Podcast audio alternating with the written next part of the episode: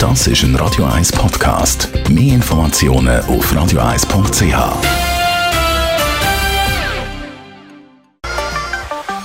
Der Finanzratgeber auf Radio 1 wird Ihnen präsentiert von der UBS. Steffen Schotz, Regional-UBS-Direktor Zürich. Wenn man ein Eigenheim will, ist das nicht immer so einfach mit der Finanzierung. Was muss man da beachten allgemein? Zentral ist, glaube ich, einfach mal dass man akzeptiert, das Eigenheim zu kaufen oder selber eins zu bauen, das bedeutet für die meisten Menschen eigentlich die grösste Investition, die sie je machen in ihrem Leben. Die grösste Investition, das heißt automatisch frühzeitig anfangen zu sparen. Was für Möglichkeiten hat man dann?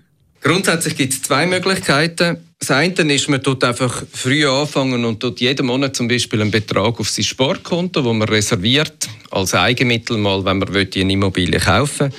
Die andere oder und oder die andere Möglichkeit ist eigentlich die private Vorsorge. Es gibt ja die erste Säule, die zweite Säule und die dritte Säule. Da reden wir von der dritten Säule, dass man konkret eigentlich die Möglichkeit nutzt, wo es der Staat gibt, wo man Geld steuervergünstigt kann sparen, um später unter anderem auch ein Eigenheim zu erwerben. Man braucht ja immer Eigenmittel für die Finanzierung. Was gibt es da zu beachten allgemein?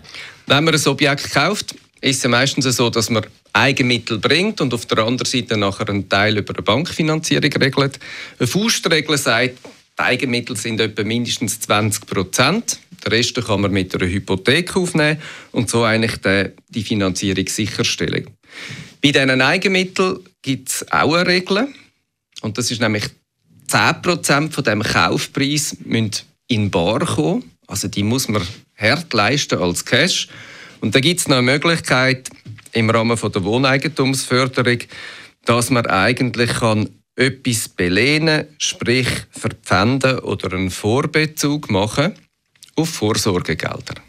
Den Beitrag kann man übrigens auch nachlesen auf radio1.ch als Podcast. Das ist ein Radio 1 Podcast. Mehr Informationen auf radio1.ch.